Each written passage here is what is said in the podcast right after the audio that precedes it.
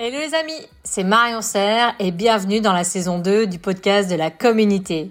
Mon objectif est de partager avec vous et de vous faire découvrir des personnalités remarquables, de mettre en lumière leurs idées et leurs pépites pour vous inspirer et innover dans l'univers des cosmétiques et des parfums. Vous êtes prêts? Alors installez-vous confortablement et place à l'invité. Alors c'est parti. Bonjour mesdames. Bonjour Marion. Bonjour Marion. Eh ben, écoutez, je suis ravie de vous accueillir toutes les deux sur le podcast de la communauté. Merci d'être là. Bah, merci de nous accueillir. Avec plaisir. Donc, je vous présente Marion Thibault. Tu es responsable service R&D de la biotechnologie végétale chez Cederma. Exactement. Et Nolwenn Copal, tu es chargée de mission RSE aussi chez Cederma. Et aujourd'hui, on va parler ensemble de comment développer des actifs d'origine naturelle, évidemment, sans impact sur l'environnement, puisque c'est quand même quelque chose de très important aujourd'hui et que la cosmétique a vraiment envie de faire, en tout cas. Et plus particulièrement, parce qu'il y a plusieurs moyens pour le faire, c'est comment en fait la biotechnologie végétale est au service de la RSE et l'innovation durable pour développer des actifs. Alors déjà, avant d'aller un peu plus loin, est-ce que Marion, tu pourrais nous rappeler un petit peu ce qu'est la biotechnologie euh, et qu'est-ce qu'on peut faire avec? Alors, la biotechnologie, bah, c'est la science euh, du vivant. Donc, en fait, c'est euh, euh, la mise en place de différentes techniques ou méthodes pour utiliser des organismes vivants. Donc, la biotechnologie végétale, c'est avec des plantes, afin soit d'utiliser l'organisme, soit ses produits, à des fins soit de recherche fondamentale pour mieux comprendre les mécanismes, ou alors à des fins industrielles. On connaît la biotechnologie pour l'agroalimentaire, la pharma ou la cosmétique. Et en fait, c'est la richesse des plantes qui fait que euh, cette application, elle est, elle est géniale parce qu'on s'inspire des plantes et on les étudie au laboratoire avec la biotechnologie. Et on a un exemple de première application. En fait, ah, il faut savoir que cette technologie, elle existe depuis plus de 50 ans au niveau des plantes. C'est quand même impressionnant. Et une des premières applications, ça a permis quand même de régénérer des plantes qui étaient euh, infectées par des virus. Donc, ah ça a permis de sauver des plantes. Donc, on a l'exemple du dahlia ou alors du pélargonium. Et ces plantes ont été sauvées parce qu'on on a prélevé des parties de plantes qui étaient saines et qui avaient l'avantage aussi d'être responsables de la croissance et de la régénération d'une plante. Ça s'appelle le méristème, par exemple. Et c'est un exemple d'application de biotechnologie végétale. à partir de cellules, vous arrivez à dupliquer en fait euh, la plante. C'est ça, mais c'est même plus que dupliquer, c'est euh, des cellules qui sont, on peut les associer à des cellules souches. Donc, elles sont capables de se, de se différencier pardon, mhm. et également de constituer un nouvel organisme. D'accord. Donc, de se structurer. Et donc, et donc, ça fait quoi de se structurer? Ah bah, Du coup, on a accès à une richesse de molécules assez impressionnante parce que les plantes, c'est comme des petites usines et elles ont un potentiel chimique euh, extraordinaire, biochimique extraordinaire. C'est ça. C'est qu'en fait, on ne connaît pas tout vraiment la composition des plantes et qu'on peut trouver dans toutes les cellules euh, une richesse. Euh, ah oui, non, on ne sait pas du tout encore. Je pense qu'on connaît. On est loin d'avoir euh, tout exploré au niveau des plantes. Donc finalement, on peut s'inspirer des plantes. On peut s'inspirer des plantes et d'autant plus que les plantes, on a la fausse idée que ce sont des organismes passifs parce qu'en fait, ils sont ancrés dans, le, dans leur substrat et on pense en fait qu'elles subissent l'environnement alors que ce n'est pas du tout le cas parce que quand on regarde les paysages, on voit des plantes absolument dans tous les environnements, dans tous les climats. On en a dans les montagnes, on en a en bord de mer, on en a dans les déserts. Et en fait, il faut savoir que les plantes ont, développé des mécanismes soit euh, biochimiques, soit physiques pour s'ancrer dans tous les environnements. Et en fait, elles, ont des, molécules de protection, de défense, qui leur permettent de vivre en tant qu'individus, mais aussi d'assurer la pérennité de l'espèce et d'assurer leur, leur reproduction.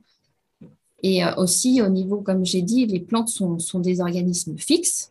Donc, en fait, elles ne peuvent pas euh, s'enfuir devant, euh, devant un herbivore ou un pathogène ou, quelqu'un qui veut les attaquer. Donc, elles ont, elles, ont, elles ont un potentiel biochimique pour se défendre, pour se défendre tout en restant fixes, en fait. C'est énorme. En fait, elles ne sont pas du tout passives, elles sont hyper actives.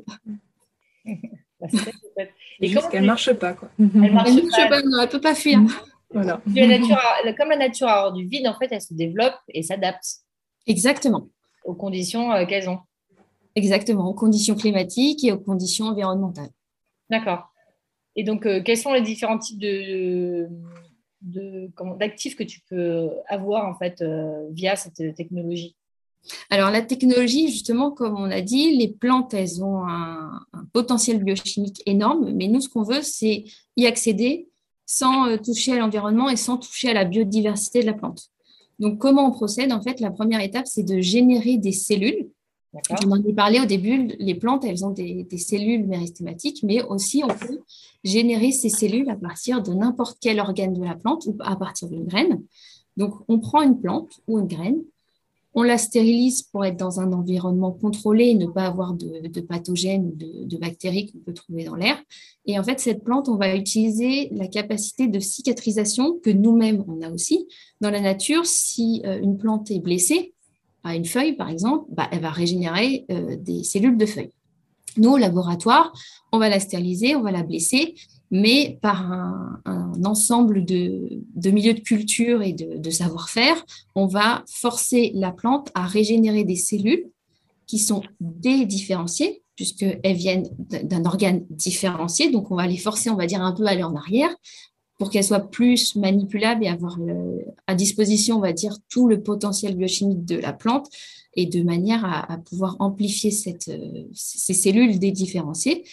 Et ensuite, on va la travailler pour euh, voir les molécules qu'elle peut produire en, à l'état, on va dire, basal. Donc ça, c'est notre première génération de, de culture. C'est une biomasse, c'est des cellules issues d'une partie de la plante. Les avantages au niveau environnemental, c'est qu'on a pris juste une partie de la plante, donc on ne l'a pas sacrifiée. Donc la plante, une fois qu'on a coupé la feuille, ben, on la laisse vivre sa vie après. Ou si c'est une graine, ben, on, la, on la fait germer et pareil, la plante va continuer à vivre pendant que nous, parce on va utiliser ces cellules. Parce qu'en fait, finalement, à partir de ces cellules d'origine que vous avez prélevées, vous gardez et vous renouvelez au fur et à mesure votre, euh, votre, enfin, votre ressource, quoi, enfin, la source Exactement, oui. Bah, on garde la plante d'origine dans un, dans un souci de, de, de, de... Ah, j'ai perdu le mot. on garde la plante pour avoir la plante mère, en fait. Voilà si on a besoin de refaire des cellules ou pour assurer à nos clients que c'est l'espèce végétale qu'on travaille. Mais c'est aussi dans un souci de que nos cellules soient, enfin, on est, l'origine de la plante en fait. D'accord. Et donc du coup, euh, quels sont les avantages ces, de ces technologies? Alors comme j'ai dit, ben, on, on a utilisé qu'une plante. Contrairement à l'extraction, il faut quand même euh, des quantités de plantes assez impressionnantes. On est en environnement contrôlé, donc on ne dépend pas des saisons, on n'utilise pas de pesticides. Et comme on est en stérile, on n'a pas de, on est mono-espèce, on n'aura pas d'autres organismes euh, dans notre culture. Donc ça, c'est un gros, un gros avantage, puisqu'on peut travailler sur des cellules qui sont dans un environnement stérile et contrôlé et avoir un process reproductible et robuste. Donc, euh, je peux produire en avril, je peux produire en décembre, peu importe euh, le mois. Je ne dépends pas des saisons. C'est pas mal quand même, surtout en entreprise. Pas mal. Pardon? Surtout en entreprise, je veux dire. Ah oui, on n'est pas dépendant du, du, temps. Le sourcing est euh, sécurisé comme ça. Voilà. Oui, c'est le sourcing qui est sécurisé. Mm. Justement, donc, tu disais que c'est quand même une méthode qui est relativement ancienne oui. Il y a eu différentes étapes euh, dans le différentes générations de, de, cellules d'actifs en fait qui ont été générées grâce à cette biotechnologie.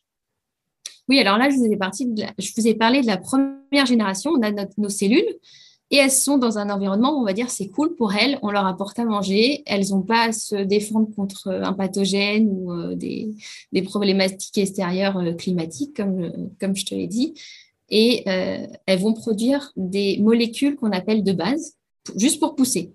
Donc, elles peuvent être intéressantes au niveau euh, bioactivité, au niveau cosmétique, mais à Cederma, on a été plus loin, on les a forcées à produire des molécules qu'elles pourraient produire dans la, nature sous effet d'un stress. Par, par exemple, j'ai une petite histoire que j'aime bien euh, présenter, c'est dans la nature, les acacias. Quand elles se font manger par une antilope, elles vont produire tout de suite euh, un tanin qui va rendre amères les feuilles. Donc, vous voyez, elles sont fixes, mais euh, bah, l'herbivore, il ne va pas aimer euh, le goût de la plante, donc il va abandonner la plante. Très rapidement, en fait, elle arrive à synthétiser le tanin. C'est ça, c'est un effet transitoire extrêmement rapide. Hmm. Avec des faibles concentrations, mais au laboratoire, on a l'avantage de pouvoir bah, augmenter ces concentrations, puisque bah, on, les manipule et on sait vers quelles molécules on veut les produire. Donc, si on revient à l'exemple des, des antilopes, ça va encore plus loin parce que l'individu propre se défend, mais va aussi prévenir les autres acacias qui sont à côté grâce à un gaz, l'éthylène. Donc ça, c'est typiquement euh, quelque chose qu'on peut s'inspirer au laboratoire. On peut imaginer de mettre de l'éthylène dans nos cellules, c'est un exemple, pour qu'elles produisent justement ce tanin qui pourrait potentiellement avoir une, activité cosmétique. Donc ça, c'est un exemple de ce qui se passe dans la nature et ce qu'on pourrait reproduire au laboratoire. Donc on a activé un métabolisme qui était présent, mais qui n'était pas encore activé. On les a stressés en fait. Et du coup, c'est intéressant. Est-ce que ça veut dire que vous pouvez créer de nouveaux actifs euh, que vous ne pensiez pas pour une plante? Alors, on s'inspire de la nature. Donc, en fait, euh, on regarde toujours ce que la plante est capable de faire sous, stress, on va dire. Mais des fois, on n'a pas ces informations-là. Donc, on a toute une batterie de tests pour euh, bah, déterminer les, molécules qu'elle peut produire sous stimulation. C'est en fait cette phase-là de stress, ça s'appelle la stimulation cellulaire et de voir après au niveau des tests in vitro ce que ça peut donner comme efficacité euh, sur la peau. D'accord. Ok, super. Et hum, alors, est-ce que tu as des choses à rajouter sur la biotechnologie? Eh ben, il y a encore le champ des possibles qui est énorme. Et euh, bah, il y a ce champ des possibles de produire des molécules. Et le gros avantage, en fait, c'est qu'on a euh, bah, un très faible impact sur l'environnement parce que tout ce que je vous ai décrit se passe au laboratoire. Et la biodiversité de la plante, elle n'est pas euh, atteinte grâce à cette technologie. Ouais, super. Donc c'est intéressant parce que maintenant on peut voir, maintenant qu'on connaît mieux la biotechnologie, on va essayer de comprendre pourquoi la biotechnologie a un faible impact au niveau environnemental et qu'elle répond et qu'elle est vraiment au service de la RSE. Justement, Nolwenn, est-ce que tu peux nous expliquer un petit peu déjà, nous rappeler un peu les bases de la RSE Qu'est-ce que c'est? Donc oui, très, très rapidement, la RSE, c'est la responsabilité sociétale des entreprises. Donc c'est en fait l'ensemble des actions qui sont mises en place par une entreprise pour limiter ses impacts sur les enjeux de développement durable, du coup, sur tous les enjeux environnementaux, sociaux et économiques. Et c'est aussi tout ce qu'elle peut mettre en place pour avoir un impact positif. D'accord. Et du coup, euh, comment on fait euh, pour mesurer ça? Pour mesurer ça Pour mesurer l'impact environnemental et euh, sociétal de l'entreprise. Donc on peut comparer en fait la technologie et euh, mesurer ses avantages en fait par rapport aux différents enjeux de la RSE. D'accord. Donc là, par exemple, par rapport à la plante, euh, la culture cellulaire de plantes, bon, déjà, comme disait Marion, ça fait déjà plus de 30 ans qu'on travaille sur les biotechnologies et plus de 15 ans vraiment spécifiquement sur la culture cellulaire de plantes et du coup qu'on la perfectionne et qu'on a une, réelle expertise dessus. Donc, euh, on peut assurer euh, à fait la, bah, la, qualité liée à cette technologie. Parce que, comme disait Marion, euh, on peut assurer une reproductibilité qui est forte, mmh. c'est-à-dire même contenance en molécules d'intérêt d'une production à une autre, ce qui est à contrario très compliqué à obtenir parfois quand on fait des extractions, notamment obtenir des extractions avec une biomasse importante. Donc, il y a un réel avantage pour travailler euh, sur certaines plantes, notamment euh, pour euh, notre produit résistem, on travaille avec une plante qui est le Globularia cordifolia, qui est une plante qui pousse dans des régions très rocailleuses avec une croissance qui est longue. Et donc, c'est compliqué d'obtenir assez de plantes pour fabriquer notre ingrédient. Et c'est pourquoi on, a développé notre premier, un des premiers projets de culture cellulaire végétale en 2010 pour créer ce produit. Donc, pour une plante qui était justement un peu euh, limitée. Elle voilà, très compliqué d'accès. Voilà, c'est ça. Et euh, compliqué d'obtenir assez de, quantité de, ces, de biomasse finalement pour avoir euh, la quantité nécessaire pour créer l'ingrédient. Et alors, quels sont les avantages justement de la biotechnologie pour la RSE alors, voilà, outre cette partie un peu plus sur la qualité, on va avoir pas mal de, euh, d'impact positif sur l'environnement. Donc déjà, le fait qu'il n'y ait pas de culture euh, en champ. Donc, euh, comme disait Marion, la plante, elle est collectée qu'une seule fois et ensuite elle est reproduite donc, dans nos laboratoires, ce qui fait qu'on n'a pas d'impact sur le sol ou sur l'eau. Donc, pas de pesticides, pas de fertilisants, on n'aura pas de métaux lourds non plus et beaucoup moins d'eau utilisée qu'en champ. D'ailleurs, il y a une étude qui a été réalisée par l'Université de Rome à ce sujet en 2004 sur l'équinacée et qui prouvait qu'il faudrait euh, à peu près 1400 tonnes d'eau pour obtenir un kilo de molécules d'équinoxide, alors qu'en culture cellulaire, bah, on n'aurait besoin que d'une tonne d'eau finalement. Donc on voit qu'il y a vraiment un, très grand gap entre les deux. Et en plus, l'eau qui, euh, qui, est utilisée, elle est traitée dans notre station d'épuration interne avant d'être rejetée dans le milieu, pardon, dans le, dans le réseau d'eau de la ville. Euh, donc on a vraiment un, traitement interne qui est réalisé. On, peut vraiment gérer notre impact euh, sur l'eau comme tu le dis, Nolwenn, on a une gestion de, l'eau, mais on a aussi une gestion de l'eau pendant la culture, puisque les cellules, bah, on leur apporte un milieu de culture qui est euh, composé d'eau, et c'est le seul apport d'eau euh, qui est fait durant notre procédé, parce qu'on n'utilise pas des bioréacteurs classiques. Euh, les bioréacteurs classiques, il faut savoir qu'ils sont très gourmands en électricité et en eau, parce qu'ils sont stérilisés à la vapeur. Et comme ils ont utilisé pour différents procédés avec différents types d'organismes, bah, faut les nettoyer. Donc, euh, il y a beaucoup d'eau nécessaire pour ce nettoyage. Et dans notre procédé en biotechnologie végétale, au niveau du développement et au niveau de la production, on utilise des bioréacteurs single use, donc à usage unique. Donc, on utilise des poches qui sont utilisées que pour un procédé. Donc, en fait, on c'est gros comment ces poches? Parce que si On a toutes les tailles. Ah oui? On peut aller du 2 litres jusqu'à la tonne. Ah oui Oui. Un single use, que vous jetez après le, sachet? Ah bah après, on le jette, mais à savoir qu'il y a pas mal de tubing qui sont pris pour être réutilisés pour d'autres euh, activités. Et là, on est en train de chercher des filières pour utiliser ce plastique et qu'il soit, bah, qu'il ait une seconde vie en fait. On est en train de chercher des, mmh. collaborations pour les utiliser. Sinon, ça part bah, dans, dans, les déchets. Et là, c'est revalorisé au niveau, euh, bah, c'est brûlé, c'est revalorisé en termes de d'énergie. Excuse-moi, donc je, t'interromps, excuse-moi. Donc tu disais. Bah, du coup, c'est un autre avantage de la biotechnologie, en fait, parce que du fait de, la des bioréacteurs qu'on utilise, on a euh, diminué notre impact au niveau électricité, au niveau nettoyage et au niveau aussi humain. C'est beaucoup plus facile pour nous à mettre en place et on est beaucoup plus agile parce qu'on peut démarrer une production euh, très rapidement. Et quand même, au niveau énergie, c'est quand même un procédé, malgré les optimisations, qui, qui coûte qui, demande beaucoup d'énergie bah, il demande de l'énergie parce que bah, on a besoin quand même d'électricité pour que ça fonctionne, mais euh, il demande, par, on peut comparer à l'échinacoside au niveau de, la quantité de solvant qu'on utilise, soit en extraction, soit en, biotechnologie végétale, c'est à peu près le même gap en fait. On n'est pas encore à zéro, mais on a quand même euh, grandement euh, amélioré notre consommation. D'accord, ok.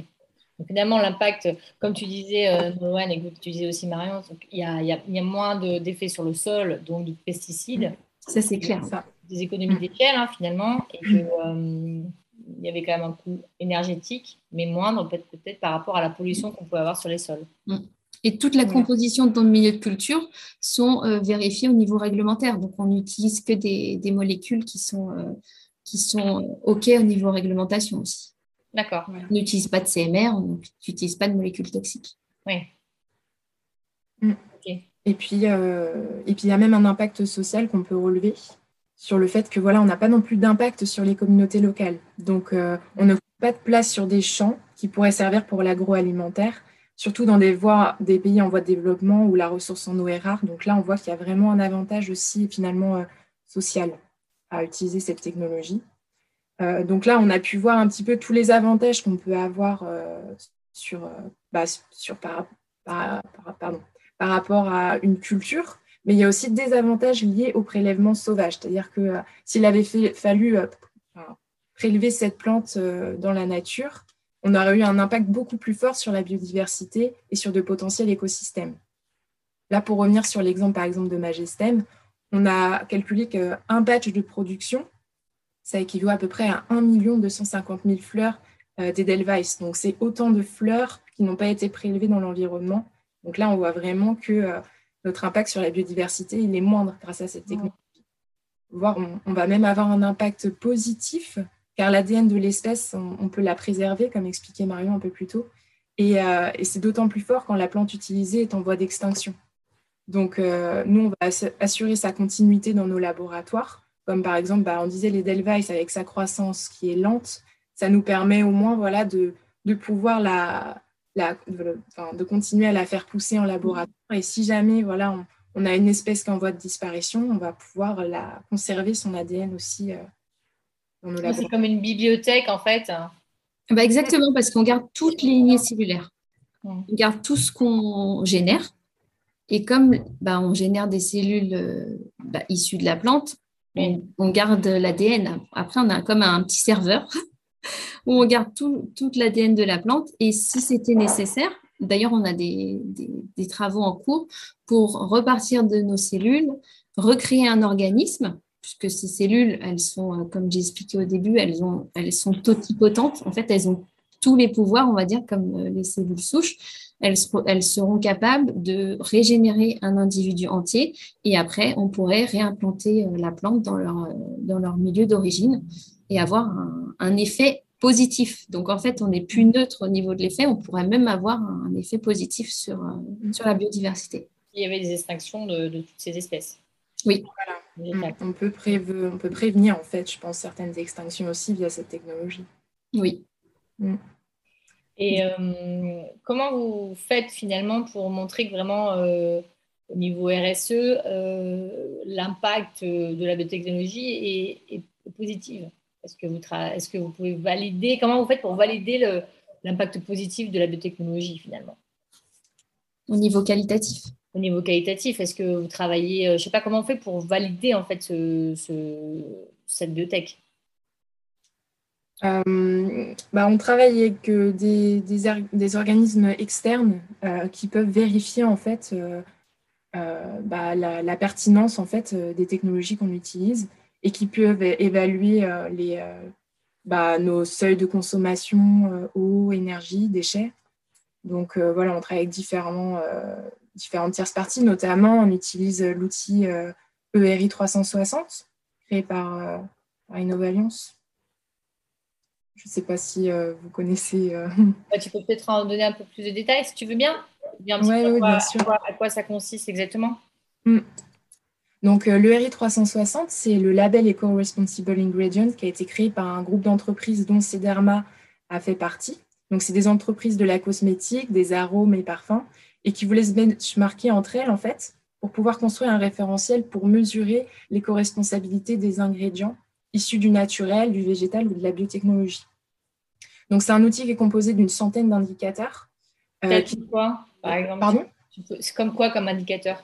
Euh, bah, alors, on va vraiment avoir des indicateurs sur euh, toute la chaîne en fait, de fabrication d'un produit, donc de la sélection de la matière première euh, au niveau du process jusqu'à la, la, partie procédé, produit fini et la sortie d'usine. Donc, on va avoir des indicateurs sociaux, environnementaux, économiques qui vont par exemple prendre en compte est-ce que l'entreprise a des certifications ISO, par exemple SA 8000 euh, Est-ce que la matière première, elle est biologique euh, Pardon, est-ce qu'elle a une, certification bio et, euh, Quelles sont les pratiques culturelles Est-ce qu'il y a des intrants, des fertilisants Est-ce qu'il y a une irrigation mise en place Quels sont les impacts sur la biodiversité on a aussi tout ce qui est lié au management de la sécurité, donc la dangerosité des matières premières. Est-ce qu'il y a des pictogrammes aussi sur les matières premières qu'on utilise? Euh, et on a des questions sur le dialogue social, euh, les rémunérations justes, etc. Donc on voit bien que euh, tous, les, bah, tous les enjeux de développement durable sont pris en compte et on a des questions sur chacun d'entre eux en fait. et du coup, pour favoriser la construction de cet outil, il y a eu de nombreuses remontées de terrain entre les entreprises pour connaître les seuils en fait de consommation énergétique, eau, la production de déchets, etc ce qui nous a permis de déterminer des seuils et d'attribuer des notes.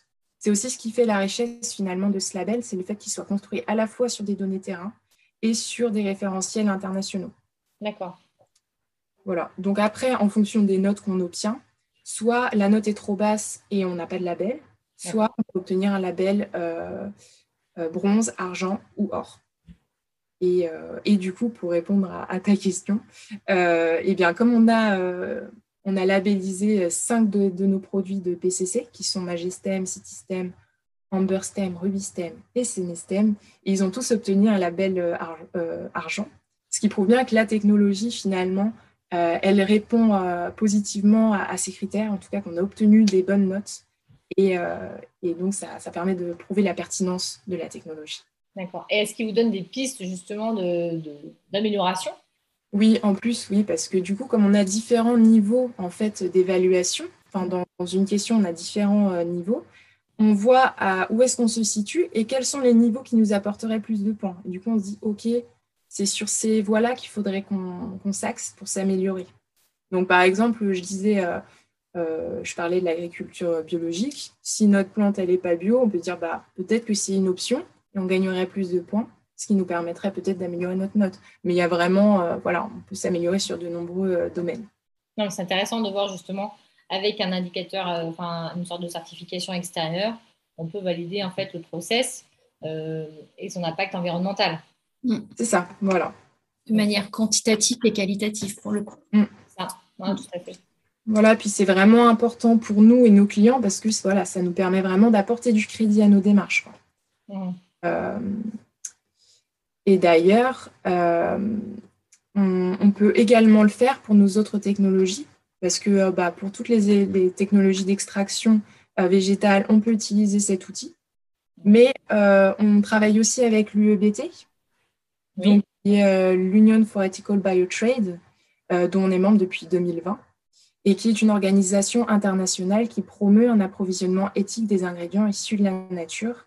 Et, euh, du coup, ils vont nous accompagner pour vérifier nos filières quand voilà, on ah, utilise beaucoup plus de plantes. Voilà, c'est ça, pour réaliser des extractions. Donc, c'est voilà, il y a vraiment différentes parties extérieures avec lesquelles on, travaille en fonction vraiment sur le sourcing, là, cette fois plutôt. Là, c'est plus lié au sourcing si vraiment on fait de l'extraction avec beaucoup de matière. Voilà. D'accord. Super intéressant. Merci, mm. Est-ce que tu as des choses à rajouter sur la RSE, justement, sur le, bien fondé de la euh... végétale sur la RSE bah, du coup, il y a un dernier aspect qui, du coup, est lié à la traçabilité totale qu'on peut avoir grâce à cette technologie, puisque, comme on disait, euh, on a un seul accès à la plante chez un fournisseur reconnu. Euh, et puis, du coup, on la reproduit dans nos locaux. Et ensuite, on va suivre en fait l'ensemble du, euh, du, process de fabrication de la biomasse jusqu'à l'obtention de la molécule d'intérêt et sa vente. Donc, c'est, on a vraiment, comme en plus on garde la plante, comme disait Marion, on a vraiment toute la traçabilité de la création de la biomasse jusqu'au produit fini. Et donc, comme la traçabilité est vraiment importante aujourd'hui, que ce soit pour les clients et les consommateurs, il y a un réel intérêt aussi ici. Et on a la traçabilité génétique parce qu'on garde la plante d'origine et on, identifie son, génome pour s'assurer que c'est la bonne plante, la bonne espèce. Et ensuite, quand on a généré nos cellules et qu'on est en phase de développement, on, refait cette identification génétique pour s'assurer en fait que ça matche. Donc, euh, il y a peu de chances que en fait, euh, ça soit une autre plante, mais on ne sait jamais. Donc, on assure à nos clients la plante mère et nos cellules que c'est bien euh, issu de cette plante c'est la bonne espèce. D'accord. Ouais, c'est super intéressant. C'est complet. C'est très complet, oui. C'est sûr.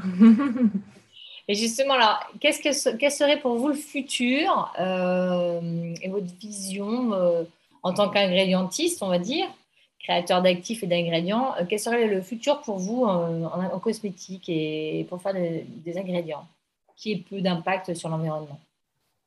Alors là, c'est encore aller encore plus loin parce que c'est euh, de, rechercher dans la plante des molécules qu'elle est capable de synthétiser, mais qu'elle ne le sait même pas. Donc en fait, c'est on a un ADN et on sait que tous les gènes ne sont pas exprimés dans, l'ADN, dans le, génome. Et on est en train de, développer des produits euh, avec une forte sélectivité chimique. Donc on a notre plante mère on sait ce qu'elle peut produire.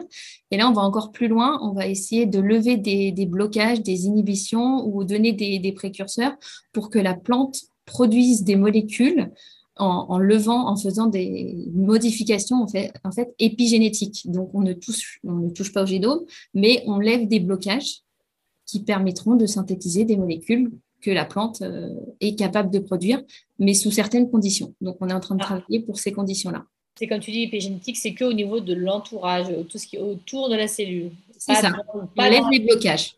Voilà. C'est important. On ne touche pas au génome de la plante. On lève euh, bah, des gènes qui sont bloqués pour X raisons, soit pour, par des, des, inhibitions, donc on lève les inhibitions, soit on, bah, on donne le bon précurseur pour lever ces, ces inhibitions. c'est intéressant. On met aux gènes de s'exprimer plus facilement, finalement, c'est ça. C'est ça, on leur donne la possibilité de s'exprimer. Nous aussi, en fait, il faudrait qu'on nous donne la possibilité d'exprimer tous nos gènes. C'est très intéressant. Bah, il paraît qu'on n'utilise pas tout euh, Bah oui. les potentialités de, de nos gènes ou de notre cerveau. C'est ça. Voilà, il faut trouver une molécule qui nous permet d'utiliser tout notre potentiel. Ça serait bien. Et quoi d'autre? Est-ce qu'il y aurait pour vous des choses euh, intéressantes à explorer? Euh, Peut-être même au niveau RSE, est-ce qu'il y a des, des pistes, je sais pas, des, des, des choses qui pourraient être pas mal à, à explorer pour aider Bah. justement avoir un impact environnemental plus... Bah, toujours dans, dans la biotechnologie, on a aussi d'autres axes. On travaille depuis euh, cinq ans avec- en collaboration avec euh, d'autres euh, d'autres entreprises sur la biologie synthétique. Donc, en fait, la biologie synthétique, qu'est-ce que c'est? C'est une, c'est une combinaison entre la biologie, donc un organisme vivant, la bioinformatique et l'ingénierie. Et le principe, c'est de construire des systèmes biologiques qui n'existent pas dans la nature, mais qui seraient capables de produire des molécules issues de la, de la chimie. Et comme on sait, les molécules issues de la chimie, bah, c'est pas toujours, euh, c'est pas toujours safe. Ça nécessite des solvants qui sont un peu, euh, Mm. Qui sont pas très bons pour l'environnement et même, euh, même pour l'homme, donc qui ont un fort impact euh, négatif. Donc, euh, Cederma travaille activement vers, ce- vers cette biotechnologie afin de, de produire des molécules issues de la chimie, mais via la, la biologie synthétique. Intéressant. Et puis, tu as raison, c'est tout à fait aligné en plus avec notre démarche RSE parce que grâce à ces technologies qu'on est en train de développer, on continue à diminuer nos impacts sur l'environnement. Et on pas tout seul du coup parce qu'on travaille étroitement avec des instituts de recherche, des sociétés high-tech, mais aussi nos clients et, euh, et des associations professionnelles. Et c'est cette synergie finalement euh, qui nous permet à tous de progresser de façon plus responsable et durable. Hmm. C'est un travail collaboratif, quoi, toujours à chaque fois. Voilà, tout à fait. Que, en mettant des synergies de, de, de talents, on arrive à créer des, nouvelles, des, des choses intéressantes pour avoir un impact toujours positif sur l'environnement et sociétal aussi. Voilà. Mm.